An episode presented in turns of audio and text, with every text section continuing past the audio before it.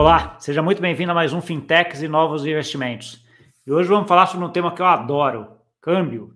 Né? Tem uma startup aqui que está fazendo uma solução bem interessante aí para as startups e para pequenas empresas aí no Brasil para ajudar nesse mundo de câmbio. O Brasil é bem complexo esse mundo de câmbio e a gente vai endereçar isso aqui nessa conversa hoje aqui, que eu estou com o Bernardo Brits, que é CEO e fundador da Trace Finance. Tudo bom, Bernardo? Prazer, Gustavo. Bom, Bernardo, começa um pouco explicando para a gente aí um pouco da história de como é que você chegou na ideia de montar essa fintech sua. Com certeza.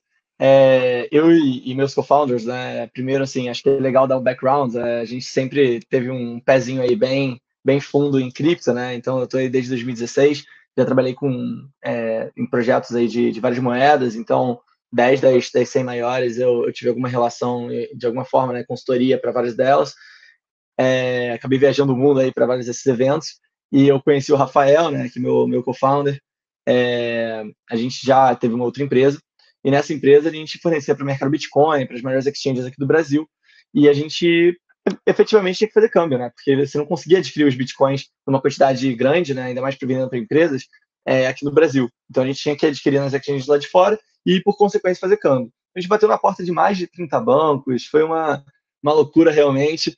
É, foi um ano bem intenso, né? A gente fez aí em, em 10 meses centenas de milhões de dólares né, de, de volume.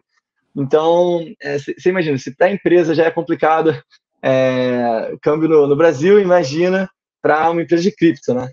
Então, a gente viu o quão defasado esse mercado, tanto uma questão de preço, uma questão de eficiência, né, de operacional e principalmente essa tecnologia, e daí que surgiu a ideia. E aí o nosso outro co-founder, né, em 2019, eu fui para é, mais de 15 países aí praticamente é, para ser speaker, para, enfim, participar dessas conferências aí pelo mundo, é, principalmente aí Blockchain Weeks, né, ao redor do mundo, principalmente na Ásia. É, em um desses eventos lá em Berlim, né, na IFDevCon, é, eu conheci o Leone Parisi, que hoje é nosso CTO, e ele foi um dos uh, first uh, developers lá da Trust Wallets, né, que hoje é a maior carteira de criptomoedas do mundo, eles têm aí mais de 10 milhões de usuários né, ativos mensais, é, e eventualmente a Trust Wallet foi adquirida pela, pela Binance, né, então é, ele virou senior developer lá, foi uma experiência assim louca, é, a gente se conheceu lá, e você sabe como é que é brasileiro é, lá fora, né? Quando se encontra aquela festa. Nossa, você é brasileiro também, caraca, você trabalha com cripto. A gente conversou, se conheceu, e eventualmente, quando a gente é, teve a ideia, né, eu e Rafa, de, de fazer a, a Trace, a gente precisava efetivamente de um, de um tech co-founder, né? Não era um business que a gente podia tocar sem tecnologia. Então, alguém que trabalhou com as APIs altamente escaláveis da Binance, da Trust Wallet, que integrou a maioria das moedas aí da, da, da Trust, é, acho que não, não tinha é, se ter o melhor, né? A gente conversou com mais de 10, inclusive alguns que ele indicou, mas a gente falou, não, cara, acho que é você. Foi difícil convencer, mas a gente conseguiu. Boa. E, aí você estava super inserido nesse mundo cripto e resolveu fazer um negócio de câmbio, que é um mercado tradicional. Conta um pouquinho como é que foi essa, essa, essa decisão, né? E por que fazer a Trace focada mais no mercado tradicional, vamos de câmbio? Com certeza. É um bridge, né, na verdade. A gente tem vários produtos aí de, de cripto lá na frente, mas a gente entendeu o seguinte, que é, a partir do momento que a gente está fazendo, resolvendo esse problema, né, essa dor das startups, que é trazer o dinheiro aqui para o Brasil, que é ter esse, essas operações que eles têm ao redor aí do mundo, é, realmente equiparadas com a holding deles ou com as outras operações, que hoje o que acaba acontecendo é o seguinte, você tem uma empresa que é investida por um fundo grande aqui no Brasil, é, e aí eles estão fazendo centenas de milhões de, de reais aqui de faturamento, eles vão para o México, eles demoram mais de três semanas, desculpa, três meses, né, para fazer é, uma conta bancária simples, né? E aí, quando você vai falar de câmbio, vai falar de crédito, de outras coisas, aí é pior ainda. Porque o cara que faz 100 milhões aqui no Brasil, no México, ele tem uma empresa recém-formada e o crédito dele é zerado, né? O histórico bancário dele é zerado não tem relacionamento. Então, a gente quer realmente, assim, o end goal da empresa é a gente virar uma solução, né? É, de, de produtos financeiros cross-border. Então, esse cara é, vai conseguir ter as mesmas soluções que ele tem com a gente no, no, Brasil, ele vai ter no México, na Colômbia, enfim. Então, a gente tem toda essa ideia de expansão, é, não só regional, mas eventualmente até global, né? Entendi. Aí, quando a gente olha para o Brasil, o, as regras de câmbio, as formas de fazer câmbio no Brasil são muito diferentes do, do México, por exemplo, né? Exatamente. É uma moeda mais conversível, etc. Como é que você vê isso hoje? E quais as dificuldades que isso traz para vocês?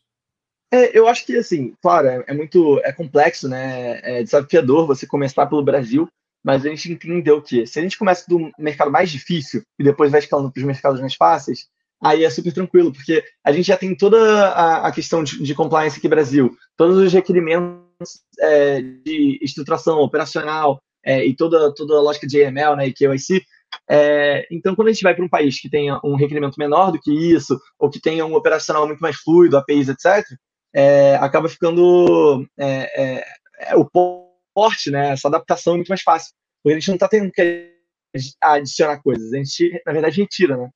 Vai do mais difícil para o mais simples. Entendi, entendi. Olhando do ponto de vista do cliente, aí, que você falou, o grande foco de vocês, essas startups aí que estão, de certa forma, se internacionalizando, ou que tem um investimento aí, um Exato. investidor externo nela. Como é que você vê, assim, o que, o que é o grande, o grande dor que eles têm em relação ao mercado de câmbio hoje? Hoje você tem startups, muitas vezes até pré-operacionais, né? ou então que estão fazendo um volume é, pífio em, em, em, comparação aos rounds que eles levantam, e eles chegam, fazem uma empresa aqui no Brasil, é, a empresa tem uma semana, eles querem ter, trazer 10 milhões de dólares. E o banco tradicional, ele não entende que, putz, é uma empresa recém-formada, mas que já tem o histórico dos founders, já tem é, a, a, é, o cara que veio de uma empresa renomada, né? É, o cara tá fazendo Open Banking agora, tá trazendo 3, 4 milhões de dólares, mas, putz, ele foi do Guia Bolsa, putz, ele foi de, enfim, de outras startups, né, que já são de sucesso. Ou então, é, tem não só o time, mas às vezes a, o, o investor base dele também é, é muito considerável. Ele falou assim, putz, mas tem banco, por exemplo, né, que a gente vê, que pede é, comprovante de residência e passaporte dos investidores que estão investindo nos fundos. Aí você imagina um fundo aqui brasileiro, ou até um fundo internacional, um SoftBank da vida, é, mandar passaporte de 500 pessoas, mandar passaporte é, de um office, né, é, que em cima tem pessoas físicas e pedir o passaporte dessas pessoas físicas. É uma loucura, não tem como. Então, é, a gente entendeu que a gente consegue fazer um framework muito melhor, é, muito mais rápido, com uma, uma, um setlist de documentos que a gente consegue fazer a operação de uma forma super compliant, mas ainda assim é, é, com uma agilidade muito maior, né? Então, quando você pensa que é, esse pessoal que vai cadastrar para fazer FX no Brasil, vez ou outra eles dão sorte, conseguem fazer um pouco mais rápido, né? Porque já conhece alguém num banco, etc. Mas, é, na média, a gente tem visto aí de três a quatro semanas, pelo menos, para fazer esse cadastro, né? Para poder trazer esse dinheiro para cá. E, assim, isso com aquela carga documental enorme, né? Então, a gente é, vê, vê vários bancos aí, principalmente os tradicionais, né? Que pedem, é, um, digamos, cinco documentos, e falam, ah, em uma semana está pronto. Passa uma semana, eles falam, olha, eles precisam de mais coisa. E aí passa mais uma, eles falam, olha, preciso de mais 10 documentos, e assim vai. Aí chega um ponto que você fala assim, olha, cara, não consigo mais mandar isso, porque isso eu não tenho, o meu fundo tem? Então, é, é, eles partem daquela lógica tradicional, né? E acabam indo é, para uma barreira que muitas startups não, não têm, né? É, a maioria das startups vai ter um, talvez um balanço, um faturamento, então ele é, já é operacional em outro país, é uma AD da vida, uma Fruban, etc., que é, em outros países eles já estavam muito grandes, vieram aqui para o Brasil, é rápido, por exemplo, né? É, e tiveram que lidar com um banco que não entende eles, né? E é isso que a, que a, a Tracy propõe. Tá. Ah, e, aí, e aí você tem, mas de certa forma você precisa de alguma parceria do ponto de vista regulatório no Brasil, né? Você, você precisa de um banco, de um correspondente de câmbio, alguma coisa assim. Como é que foi é, essa, essa essa junção, né? Porque você vai ter um UX tão bom para o cliente quanto esse parceiro teu te oferecer também, né? Porque você acaba dependendo dele, né? Exato. A gente hoje tem mais de 15 bancos, né, no back-end, então a gente não é dependente de nenhum deles, mas a, a lógica realmente é que a gente automatizou todo, todo o onboarding, né? Então a gente fez APIs de onboarding de fechamento, porque assim, eu diria que 99% deles não tem é, APIs, e dessa forma a gente conseguiu fazer um processo muito mais uniforme, com redundância, né? e garantindo que a gente é, tem um pricing né, que a gente dita e é, é muito mais competitivo, inclusive, é, que tem um operacional mais rápido, né, porque a gente não, não preza, na verdade, por fazer um leilão entre os bancos, que eu acho que é, tem alguns concorrentes nossos que acabam fazendo isso, ou, ou até ficam presos em só um, mas realmente é, o value add, né, o que você é, realmente está buscando trazer para esse, esse cliente, é, não é simplesmente abaixar 0,1, porque isso a gente consegue. A gente consegue spot em todos os bancos e a gente faz price comercial, ok. É, o que a gente busca é realmente uma operação muito melhor, Então, hoje, um Swift nosso está levando aí meia hora praticamente para bater, bater aqui. É, a gente consegue fazer o, o, cadastro aí em mesmo dia, no máximo aí dia seguinte, né? Quando tudo correto, claro. Mas a gente pede um set list documental muito menor, né? Então, é, os, os, clientes que usam a gente amam a gente, tanto que é, muitos deles já até falaram, cara, quero investir em vocês tal. E aí, isso daí, mais para frente, a gente, a gente vai ver, né? boa, boa. Quando está olhando em termos de modelo de negócio, daí, ok, você vai prover isso para o cliente, ter esse, esses vários bancos aí que você vai, que você vai ter como, como parceiros. Como é que você ganha dinheiro nesse processo? Então, hoje a gente ganha no spread, mas só que a gente cobra o spread muito barato, então a gente até vê isso como uma aquisição do, do, dos clientes, né? É, porque a gente quer estar com eles no longo prazo. É, a maioria desses caras que vão estar seed com a gente vão levantar um Series A, vão levantar um Series B, C em diante, e a gente tem visto já é, esse movimento. Então, é, o Decoff, por exemplo, foi nosso, nosso cliente aí desde, desde o início, né? E, assim, para futuras rodadas, com certeza vão estar com a gente. É, foi, foi o piloto, né? O que. É, acho que você provavelmente conhece o Decoff, né? Eles estão. Bom, eles começaram um ano com 20 lojas, já estão com mais de 100, inclusive algumas aí na Europa. Então, é, é, uma doideira, a gente adora eles, né? Eu, particularmente, sou, sou fã, consumo muito. É, o Quando Conta, por exemplo, é, é outro cliente que é, eles é, levantaram né, um round aí é, ano passado, já já estão levantando outro, com certeza. É, so, e a gente acaba vendo os números né, dos clientes, o crescimento deles, quanto que eles vão trazer para o Brasil. Tem, tem um data aí é, muito importante, até para a gente investir na física, eu diria que é, é, é, legal, né? Porque a gente sempre fala, cara, a gente pode entrar no round e tal, porque é um pessoal que está tá quente e a gente acaba acompanhando de perto, né? Os, os melhores aí do mercado. Sim, sim. Olhando um pouquinho agora o mercado de câmbio em si, né? Quando a gente olha o mercado de câmbio tradicional, as transações ainda são, grande maioria, feita através de Swift ainda, né? Que é aquela tecnologia que está aí, melhorou um pouco, mas ainda está em base lá na década de 70 ainda, né? Exato. A gente vê aí Ripple, etc., utilizando. Como é que você, você, você utiliza algumas dessas ou você ainda faz via Swift? Ou os parceiros teus ainda, grande parte é via Swift? A gente é, já fez muitos pilotos com isso, né? É, justamente pensando em Stellar, né, em Ripple, é, nesses players aí de blockchain.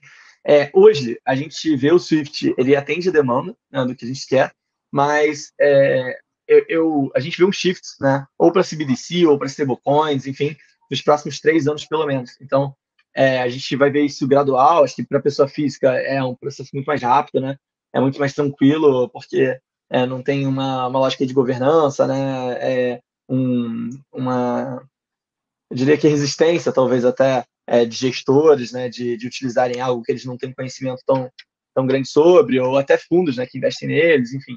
Então, é, a gente está é, realmente tomando cuidado de ser uma fintech que tem um bridge para o mundo de cripto, mas só que de uma forma muito palatável, né? Eu acho que, é, principalmente agora, né, nesse momento de transição, quando a gente teve PF, um boom enorme, é, todas as pessoas físicas aí querendo comprar cripto, já, enfim, mercado Bitcoin, hashtags, né? Você tem várias formas aí diferentes, né? Diferentes formatos de você adquirir.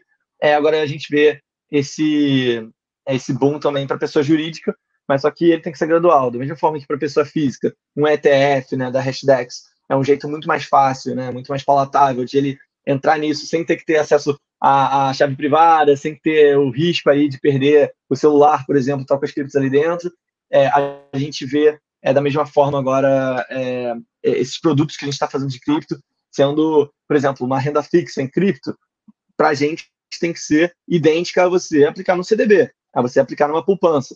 Então, é, para ele, não tem que saber efetivamente o que, que acontece no back-end, né? não deveria ter que ter esse knowledge. É, e aí, com esses bridges que a gente vai chegar a heavy users, né? a, a efetivamente cripto se tornar mainstream. Entendi. Aí, aí, fica um pouco da, da pergunta, okay, você entende bastante de cripto, Bernardo, a gente já conversou e dá para perceber. Por que você não foi no caminho de desenvolver, sei lá, uma stablecoin ou alguma coisa desse tipo, né? Para tentar fazer essa parte dessa ponte via uma stablecoin? Claro. Acho que você tem uma questão regulatória aí, né? O, o Bacen, ele está avançando é bem aí, mas só que a gente sempre quis fazer tudo é, muito conforme as regras. Claro que você pode ser um pouco ousado, etc., mas nada ilegal, sabe? Então, é, eu diria que é, a, a, gente vê, vê isso avançando, é, principalmente aí no, pra, de 2021 para 2022, né? Esse, esses primeiros dois quarters, ainda mais que todos os bancos centrais do mundo estão conversando sobre isso.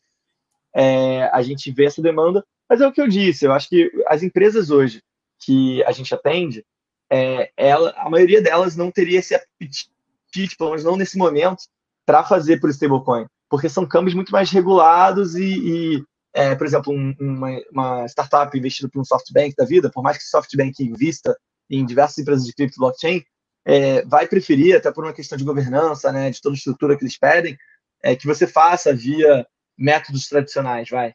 Porque se você não economizar 3% né, fazendo por stablecoin, que hoje não é a realidade você economizar isso é, por, no campo PJ, é, não tem muito porquê você fazer por stablecoin versus fazer é, é, por um método tradicional. Né? Acho que é, o, o, o, meio que você vai utilizar é, é, eu diria que é secundário ao fim efetivamente, que o fim seria UX, o cara ter uma experiência melhor, ele ter é, mais velocidade, um custo menor, ter features, né? ter aí diversas ferramentas para ele utilizar no dia a dia e tornar a vida dele mais fácil ou, é, enfim, ter mais rendimentos. Né? Acho que é, o que a gente vai usar para chegar nisso é, é, secundário, mas é, é como a, a, gente já, já conversou aqui, né? Os três founders têm uma experiência muito grande em cripto.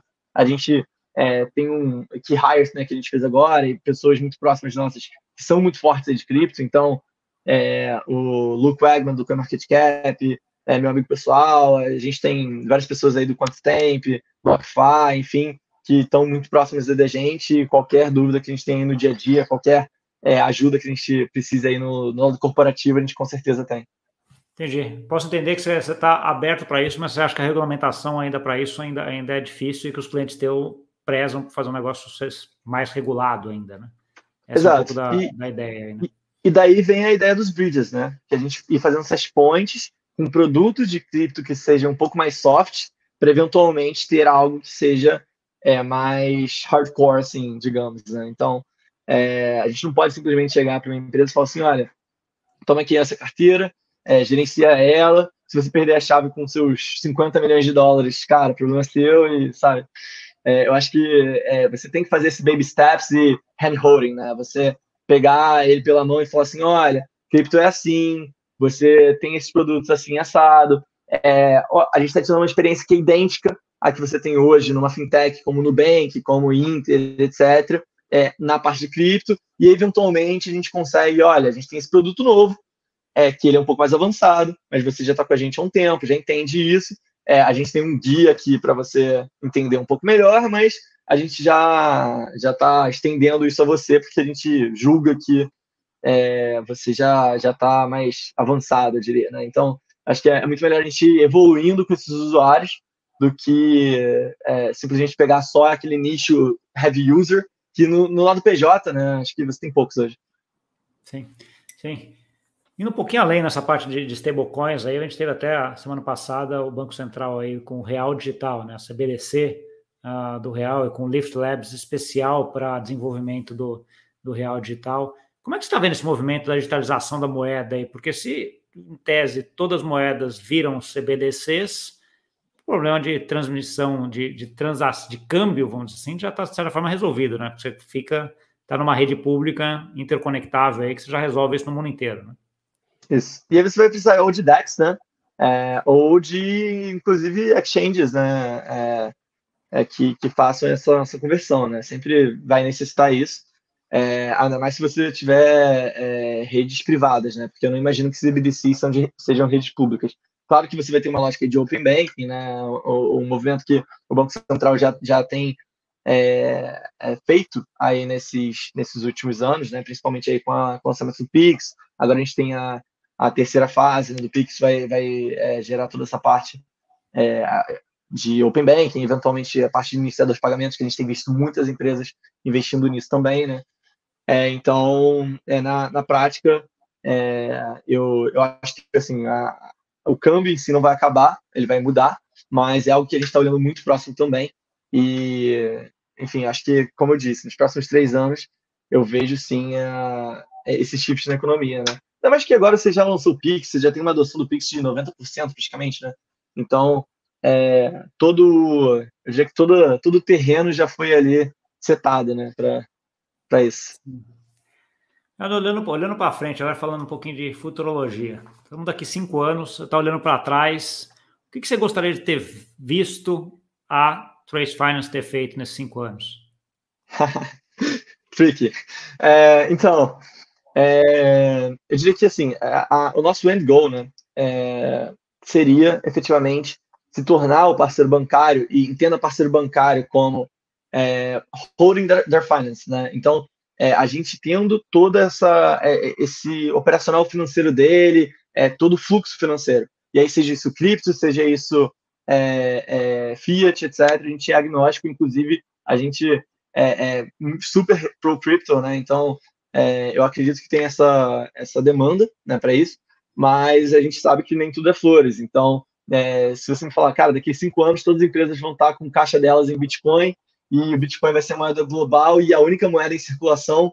Acho que não, mas eu acho que sim vai ser um medium of exchange, né? Vai ser uma forma de você é, trocar aí, utilizar cross-border. Você tem outras formas mais eficientes, né? Como stablecoins, mas é, eu, eu acho sim que praticamente todas as empresas daqui a cinco anos deveriam ter é, é uma porcentagem do, do balance deles, é, até como hedge né, em Bitcoin, porque é, é o novo ouro, né, basicamente. Então, você é, precisa ter exposição.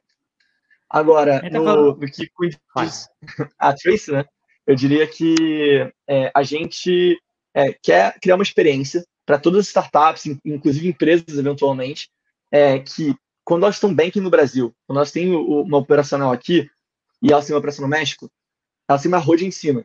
Então, o mesmo limite que ela tem, a mesma, o mesmo cartão, é, as mesmas os mesmos benefícios que ela tem em cada jurisdição, em cada país, eles têm que ser extensíveis aos outros. Então, a gente quer criar realmente uma experiência para essa empresa de finanças globais. Né? Então, é, similar ao que a Avenue, Nomad estão fazendo para pessoa física, a gente está fazendo numa escala maior até para pessoa jurídica. Tá bom, ótimo. Umas coisas que, que, que eu acabei não perguntando aqui, agora a gente vai voltar um pouquinho para o presente aqui da, da Trace Finance. Conta um pouquinho do tamanho que vocês estão hoje, quantidade de clientes, quais as métricas que você olha no dia a dia? A gente olha muito a base de clientes, né? Hoje a gente tem mais de, de 20 clientes aí na, na base, sendo que muitos deles fizeram é, as maiores rodadas aí da América Latina. Então a gente tem clientes aí como Pomelo, B-Hub, né?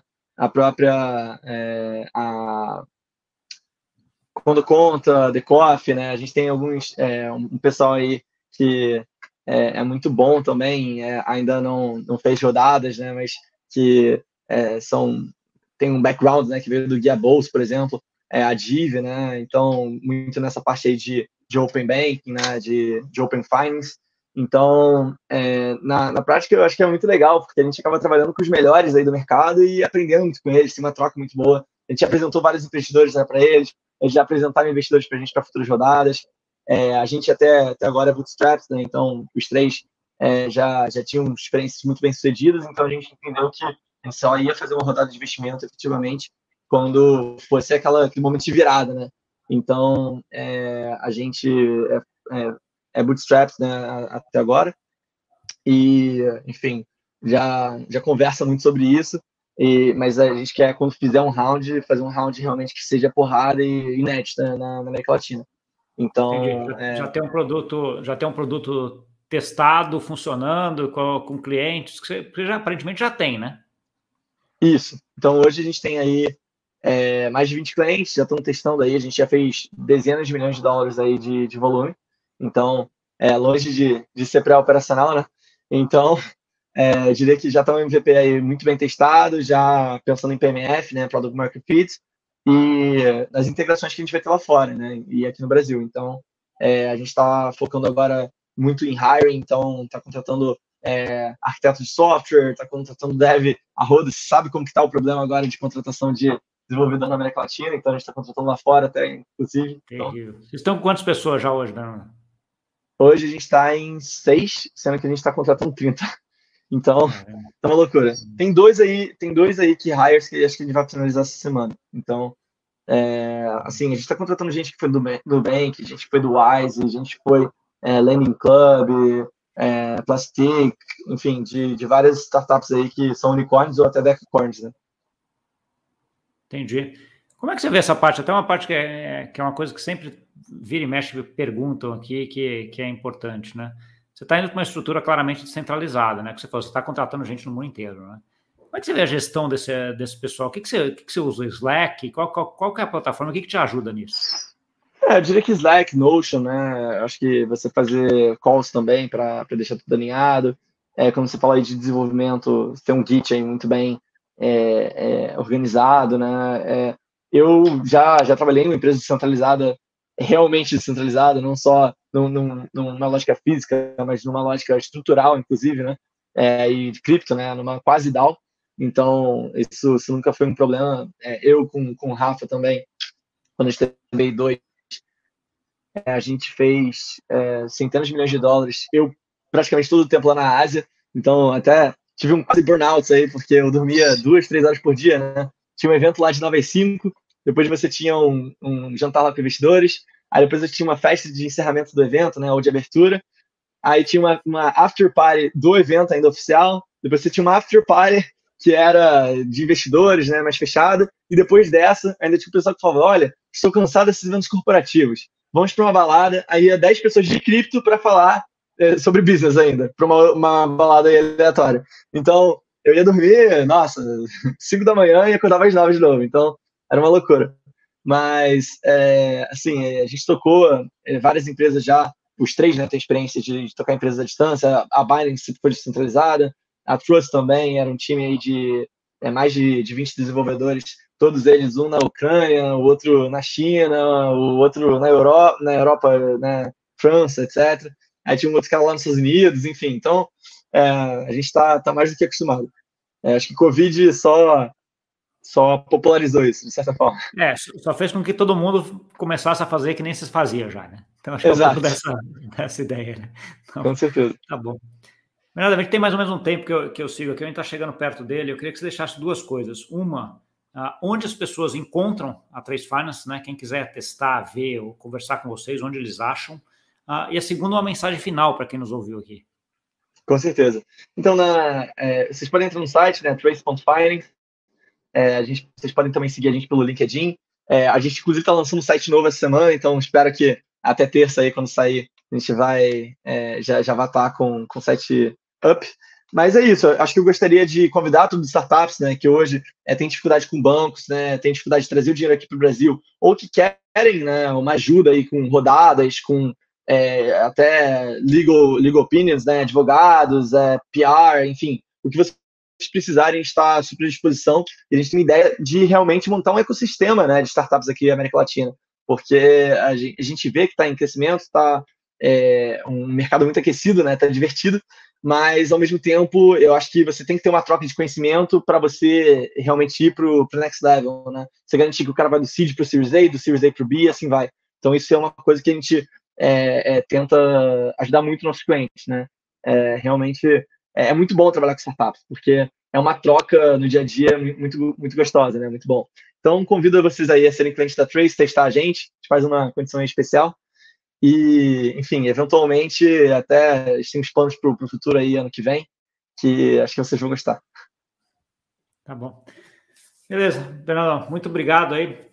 Sucesso nessa tua trajetória aí. Eu gosto muito dessa tua ideia de migrar aí coisa cripto com coisa tradicional e fazer, fazer essa ponte é uma coisa que, que eu faço muito também aqui e acho que esses dois mundos aí estão cada vez mais juntos. Então, assim, gente Exatamente. conheça do mercado cripto e que conheça do mercado tradicional que está fazendo essa ponte aí tem uma chance de sucesso uh, enorme.